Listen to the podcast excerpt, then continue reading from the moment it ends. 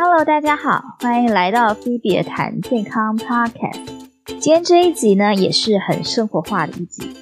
这一集我们要讨论米的科学，还有各种常见米的营养比较。大多数的人呢，都只知道白米跟糯米。稍微有在做，比如说米浆啊、米点心或是粽子的人，可能会知道米有分四种。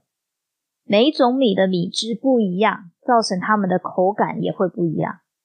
每一种米之间，因为直链淀粉的含量不同，造成米的特性跟口感上的差异。粳米也就是蓬莱米，也就是大家平常吃的白饭，它香 Q 有粘性，适合做像白饭啊、煮粥啊、做寿司这一类的。再来米呢，它比较干，不粘，而且它散散的。它比较适合做米浆、米苔木、板条这些需要把米磨成浆，然后再去做的东西。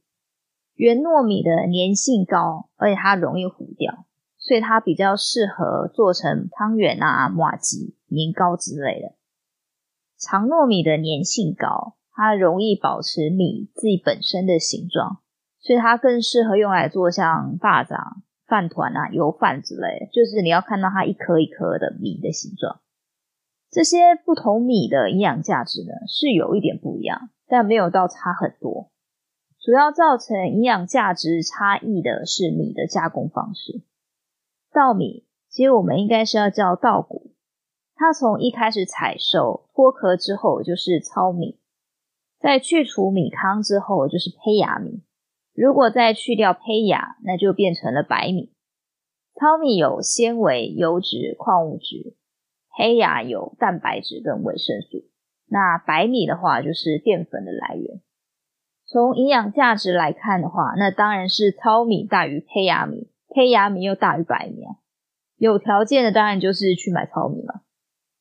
但糙米跟胚芽米的差异没到这么大，所以如果是吃不习惯米糠的人，可以从胚芽米开始，它的营养会比糙米差一丢丢，但是会比白米好。除了白米之外，都吃不习惯的人呢，他也可以考虑把这些，比如说维生素啊、矿物质、纤维质这些，都用菜跟肉去搭配，这样这样也是可以的。糙米跟白米相较之下，是多了维生素 B1、烟碱酸、维生素 E、镁跟纤维质。所以，就算不吃糙米的话，我们也可以多吃一些其他的食物来弥补这些的不足。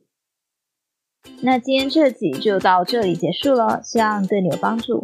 欢迎听众朋友在下面留言，告诉我你想听什么主题，喜欢哪一集。如果你觉得我哪里做的不好的话呢，也欢迎你告诉我，我会看的。那今天这集就到这里了，希望你喜欢，我们下期见。